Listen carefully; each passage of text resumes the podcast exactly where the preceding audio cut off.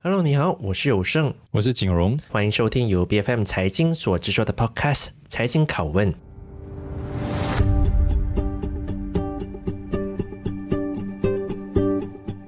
相信大家对于最近亚马逊选择马来西亚作为东南亚区首选的数码枢纽中心哦，应该都不会感到相当的陌生，因为他们在未来十五年将会投资总额六十亿美元，在我国创建数一数二的数据中心。但是我们难免会有这样的一个疑问，就是马来西亚真的是一个成熟的数据枢纽吗？嗯，因为如果我们真的具备这样的能力的话，为什么我们还会经常发生盗题事件，然后还有这个治安泄露的问题？更夸张的是，我们的这个移民局最近还被骇客入侵，所以这些种种的现象都显示说，我们距离国际一流的数据枢纽好像还有一段很长的距离。但同时，我们也不能排除说，其实政府和企业最近都非常努力的往工业四点零的方向来的去发展。而今天来到我们节目现场的，便是一家从事大数据的一家的企业，叫做 Quantadix。成立二零一四年的 Quantadix 呢，其实是目前东南亚里大数据的供应商之一。那么，除了帮助企业机构去解决有关数据的问题之外，他们也在帮助客户去确保整个信息的安全，还有保护数据资产，去做好相关的网络保护的工作。那作为马来西亚大数据的重要角色之一，他们是怎么样看待马来西亚在这个行业里的竞争能力呢？那本期节目，当然我们很高兴有 Quantadix 联合创始人张纯正来到财经拷问的现场，来跟我们分享大数据的应用还有未来。纯正你好，你好，你好，你好，主持人你好。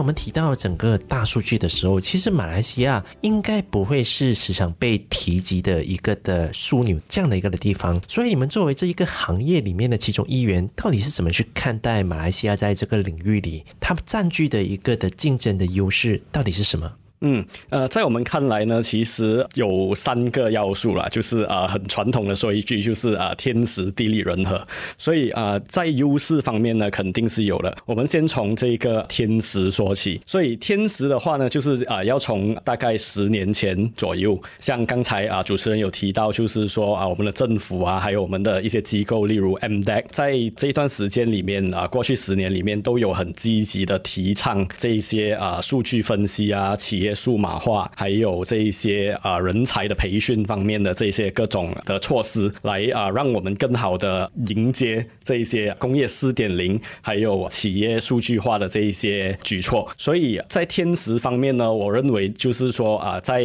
这些年来的这一些一系列的措施，让我们啊更好的啊准备了很多的啊人力资源，就是像在大学方面，然后在啊私人企业的这一些。培训 upskilling 啊方面啊都做得其实不错。啊，在现在这个阶段呢，我们其实啊还对这个人才的供应呢，其实还是啊蛮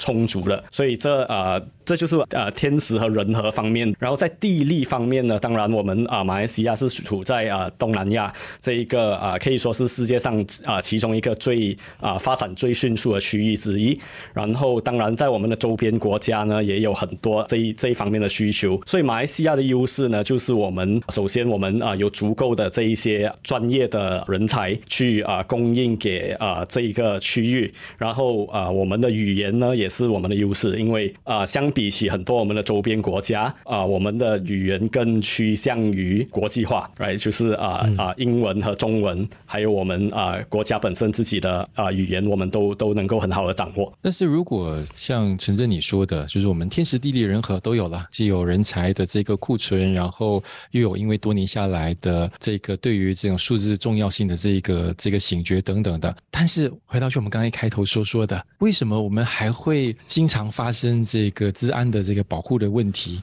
就包括说盗题啦，包括说这个治安泄露的这个问题啊，刚才提到那个更夸张的移民局还会被骇客入侵，哎，这个事情这个事情不小啊。嗯，更何况还有包括很多可能没有爆出来的那些，就大企业当被骇客入侵的时候，他不不太愿意就让他这个曝光嘛。其实这些那么多严重的问题，它到底是哪一个环节出错了？是因为说公司其实对于治安的这个醒觉其实还不够吗？还是我们的人才不到位，还是什么？啊，对，所以刚才我说的啊，人才方面呢，主要是在专业技能嘛。所以当然啊，在这个治安的问题方面呢，我认为就是啊，有几个有几个要点啊。第一就是啊，我们普罗大众对这种啊治安问题的这个醒觉跟个人资料保护的这个重要性的这一个的觉悟，这个这一点其实啊，很大程度于要啊从这一个我们的对治安的这个教育跟这个醒觉的啊程度说起。嗯，就是我们啊其实。很少会看到讲说，even 在在企业里面，我们很少会有看到讲说，我们怎样教导我们的啊、呃、员工或者就是员工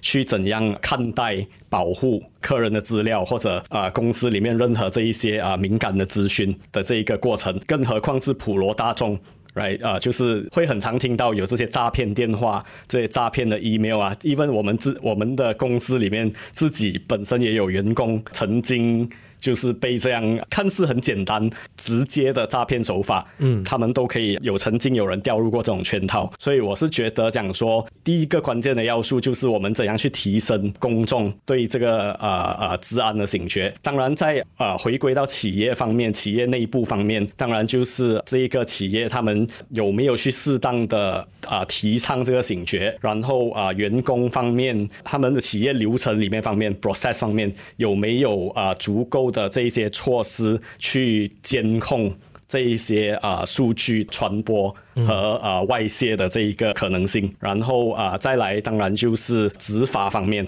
Right，当然我们听到啊，我们马来西亚从七年前开始已经有开始讲这这一个个人资料保护 PDPA，可是，在执法方面，像刚才啊主持人也是有说到，就是这一些啊啊资料外泄的问题层出不穷，但是我们其实很少看到，就是在执法方面真正有这一些犯法的这一些机构或者人员真正啊受到适当的这一些执法对付。对，我觉得其实醒觉的话，嗯、其实马来西亚的。那一个的公众在警觉这方面其实还不低的。就我以自己自认呢、啊，我觉得我的警觉还是足够。嗯。可是我们还是会时常收到说会有很多类似这样的一个的诈骗的电话，确实是会让我们感到很好奇。又或者我问的一个比较直接的一点是说，随着这些的案件越来越多的情况底下，你觉得是不是企业端方面可能出了问题？比如说他们现在已经是将数据作为一个可以买卖的一门的生意。所以按照你的观察，马来西亚是不是有这样的一个的现象？而你们是怎么样来到去帮助客户说要做好资讯安全保护？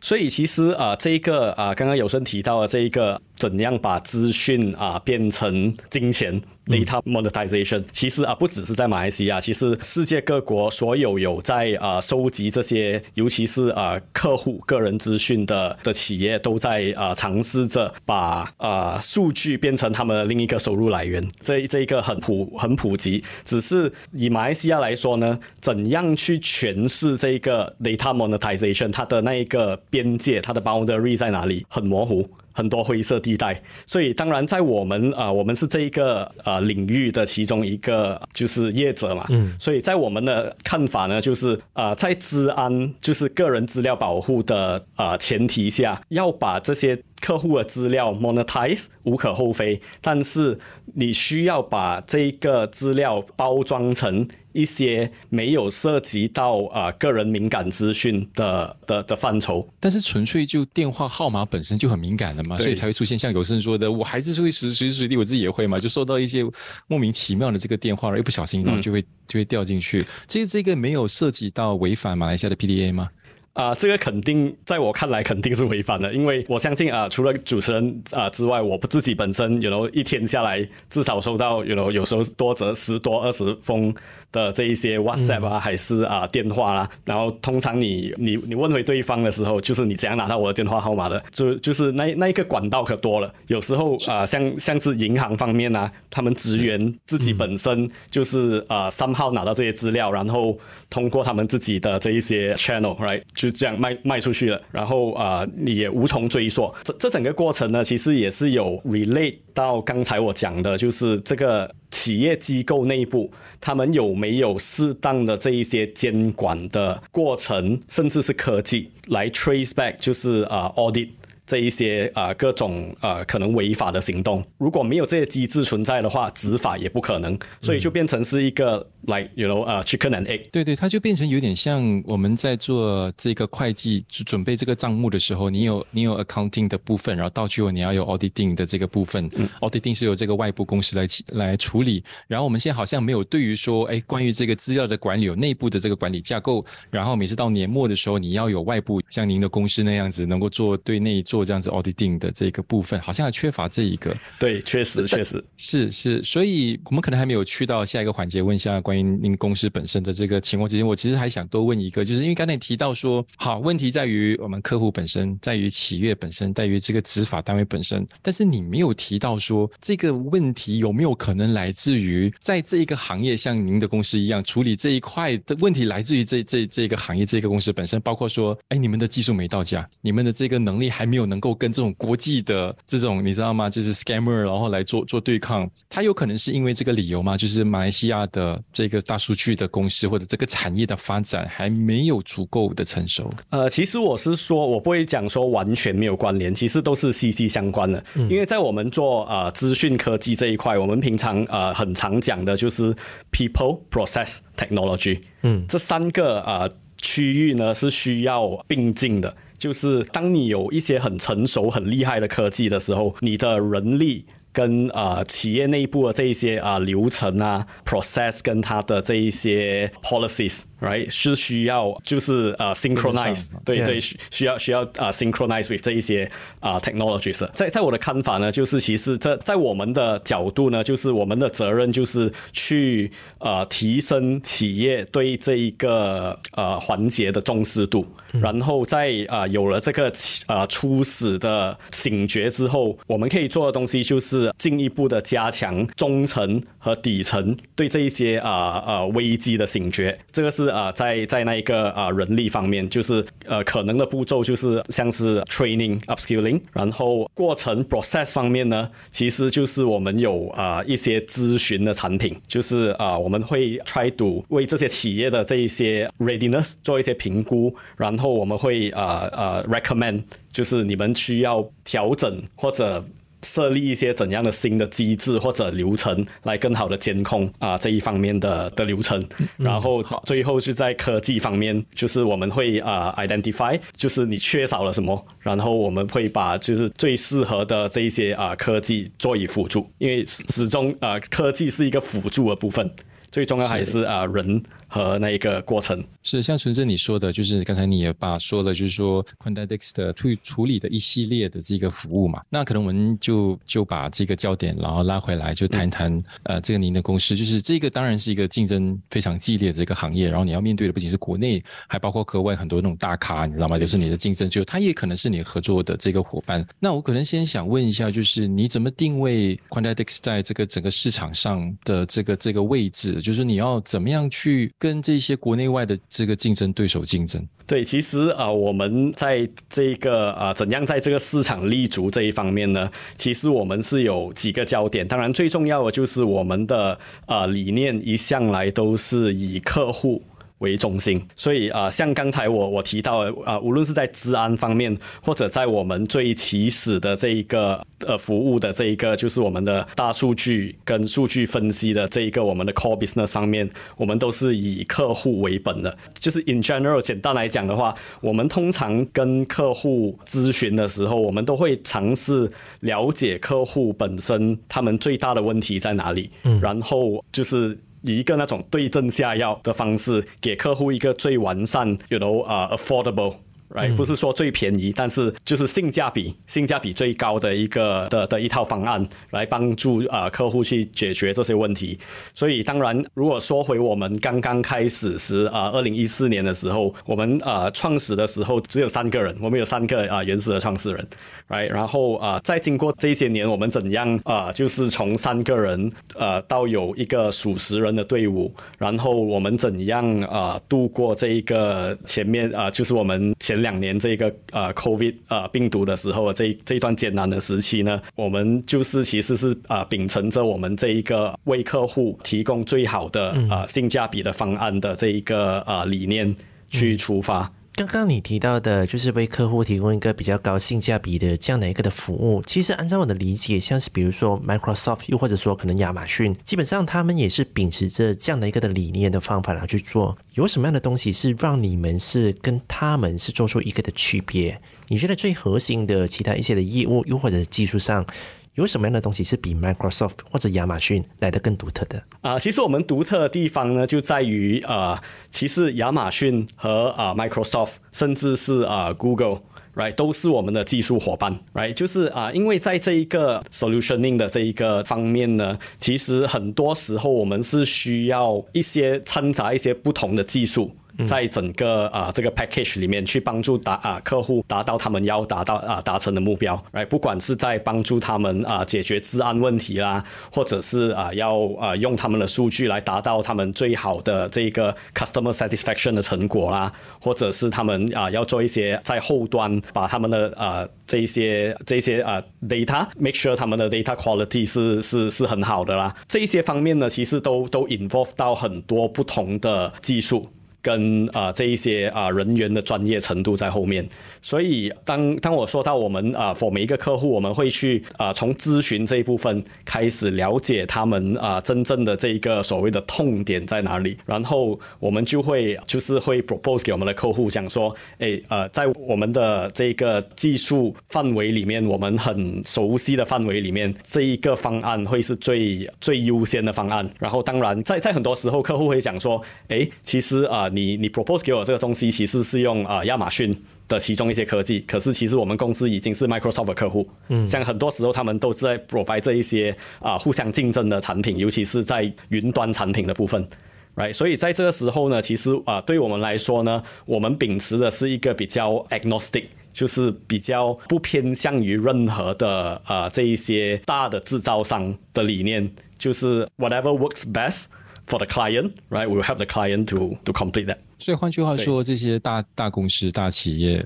就是来到马来西亚，就是打开这个这个版他们的版图的时候，其实对你们来说，它反而是一件好事情嘛，因为它应该是更多是一个合作的伙伴的关系，而不是竞争的关系，因为大家专注的领域都不同，对吧？对，这个答案是绝对的。其实亚马逊啊、呃、有这个宣布的时候，对我们来讲是一个啊、呃、相当振奋人心。对对对，其实等了这天等了还蛮久了。嗯，那那像刚你说的，二零一四年到现在，从三人一直到几十人，公司开始赚钱了吗？有的，其实我们啊、呃、从第一年都是处于啊、呃、有盈利的状态，一直到现在为止还是处于盈盈利的状态吧？对。接下来我们要来聊的，其实一个相信也是很多人去关注的，那就是 ChatGPT 哦。相信这个应该是当前整个科技行业里最热门的一个的话题，因为它确实是非常爆火嘛，而且也有很多人去玩它，觉得问一些奇奇怪怪的问题。但其实当前我们都看到有很多的科技公司，像比如说谷歌或者 Microsoft，他们都在 AI 这个行业里面都是不断的竞争，不断的去推出新的产品，甚至 ChatGPT 也是不断的在升级。所以你们现在已经是准备在这个行业里面。难道去投入特定的资源，然后去发展它了吗？？OK，这从我们的啊、呃、公司的这一个 nature 讲起，嗯所以啊、呃，像像刚才有提到，就是讲说，其实我们啊、呃、的 nature 是比较属于去啊、呃、为这些企业客户提供一些应用方面的啊、呃、application 方面的啊、呃、解决方案啊、呃，在这一个 ChatGPT 或者啊、呃、in general 我们叫做 generative AI 的这一块呢，其实现在还属于蛮啊。呃初始的阶段，就是啊、现在我们看到 ChatGPT 啊、最近啊、爆红，然后它的应用很多是在属于这一些 creative content，就是去写文章啦，然后去啊、就是画画啦，这一些 creative content。啊、就是比较没有对没有错的的这一的这一方面，就是比较创意的方面，right？然后呃，在在这一方面呢，当然啊、，AI 这个东西呢，在我们提供的这一些啊、呃、solution 方面呢，其实长久以来都有这一个都有这一个 component 的。只是它应用的方式会还没有到这个 generative AI 的 level。就呃呃打个比方说，一个例子就是我们会运用 AI 去 try to 呃 identify 一些 customer behavior，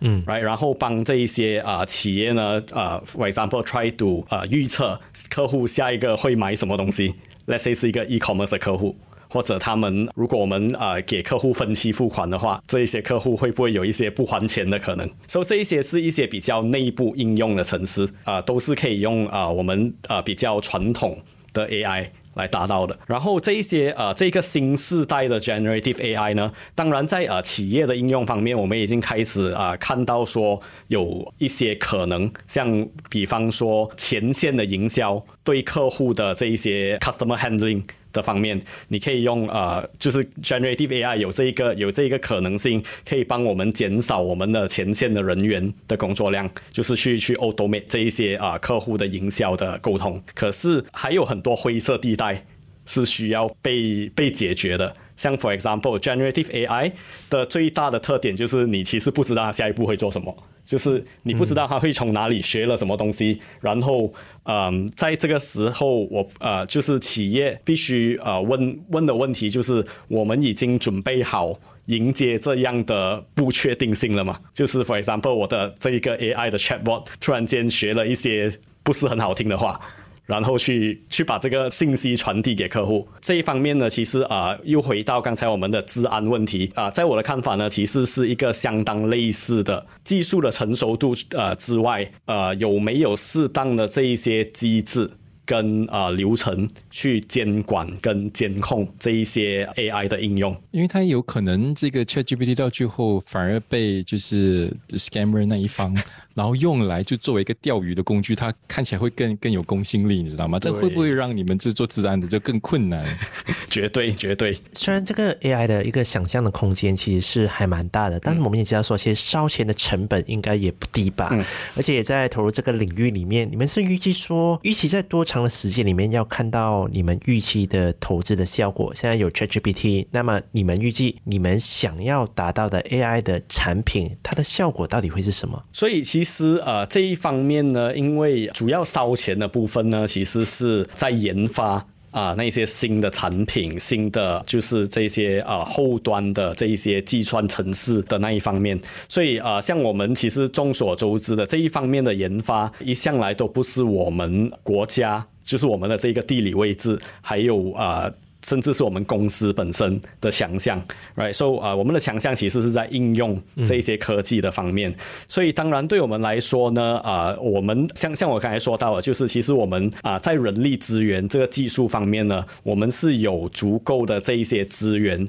去啊、帮助啊、我们的企业客户去啊、去 deploy 去应用这一些啊、新的科技的。所以啊、呃，在在我们看来呢，就是对我来说，在在现在这个点，其实是一个蛮观望的的的阶段。嗯，就是讲说技术的成熟度除外，就是客户本身他们有多 ready to 呃，就是把把这一些东西作为他们企业 day to day business 的一部分。然后当然就是说啊、在这一个风险管理方面，这个东西做了过后，会不会有什么嗯，就是呃立法还是执法方面的这一些。啊，不确定性存在。对，在这个在这个阶段，其实还是还是蛮观观望的。好，可能我们节目的最后来问一下，可能你快速来跟我们描述一下 Quantitech 再接着下来，好，就是三年将三年到五年这样的这个时间，整个的这个发展版图。对，所以啊、呃，其实我们呃整个的发展版图呢有好几个，就是当然啊、呃，首先我们要做好的就是持续维持扩展我们的核心业务，就是我们的这一个资讯处理，就是 data analytics 的这一个对这一个 core business。所以在这一个方面呢，其实我们啊、有好几项的这一个呃措施，就是当然就是我们会不断的扩大我们的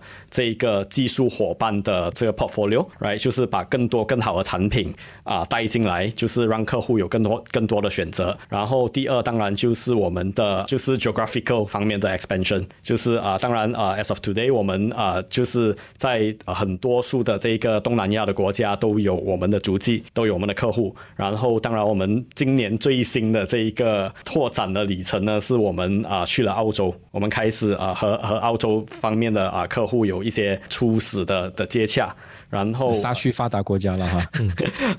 ，in a way yes，因为因为啊，这个 again 也是在我们的这个刚才我们提到的优势嘛，就是我们的啊地利，right，我们有我们有相关，我们可以掌握相关的语言，再加上在啊这些发达国家看来，我们的这个价钱会更有。啊竞争力，力对，会非常的有竞争力。加上啊这一个 thanks to the pandemic，right 啊就是我觉得啊很多很多的这一些啊客户呢，他们已经啊非常习惯了这一个啊 remote working。就是 even for 啊、uh, 啊、uh, vendors or service provider 啊、uh,，我们都可以就是啊、uh, 远程的资源这一些客户，就啊、无形中就变成了我们的一个很大的竞争点。所以啊回回到这这一个啊、我们的我们的版图，所以啊、当然啊、就是在在产品方面，在地理方面，还有最重要当然就是在我们的人才方面，就是我们的核心团队啊、要不断的壮大。然后这个当然也是一个啊、不小的挑战，就是怎样啊、塑造我们更好的企业文化，来吸引啊、更多的人才啊、，especially 就是我们啊、也有不同的这个地理位置的 coverage，然后我们也要考量到不同的国家。的这一些专业技术人才对这一个工作环境跟啊、呃、企业文化的这一些不同的考量。另一方面呢，核心业务之外呢，啊、其实我们也有不断的扩展一些周边业务。就是周边不代表说他们不重要，就是 at some point 他们也可以成为我们的核心业务。就是啊、像在啊、资讯安全，在这一个基础设施，right 云端设施，然后还有一些就是这一些啊、我们叫做 application modernization，right 就是啊、如何。让企业把他们的这一些啊前端的这一些应用程式，就是先进化。来、right, 现代化，现代化，right 啊，这一些都是我们一些啊新的就是 business pillar，然后啊就是在我们公司未来三到五年的发展版图里面，都是我们会重点啊加强的部分。那我们今天也是非常感谢纯正你到我们的节目当中来跟我们分享了这么多你们接下来的布局哦，谢谢，谢谢。财经凯问是 BFM 财经制作的节目，你可以在财经的官网 BFM 的网站以及各大 podcast 平台收听到我们的节目。这个节目财经拷问每逢星期三。更新，对我们的节目有任何的意见，都可以 PM 到我们的脸书专业。我是有胜，我是景荣，我们下期见。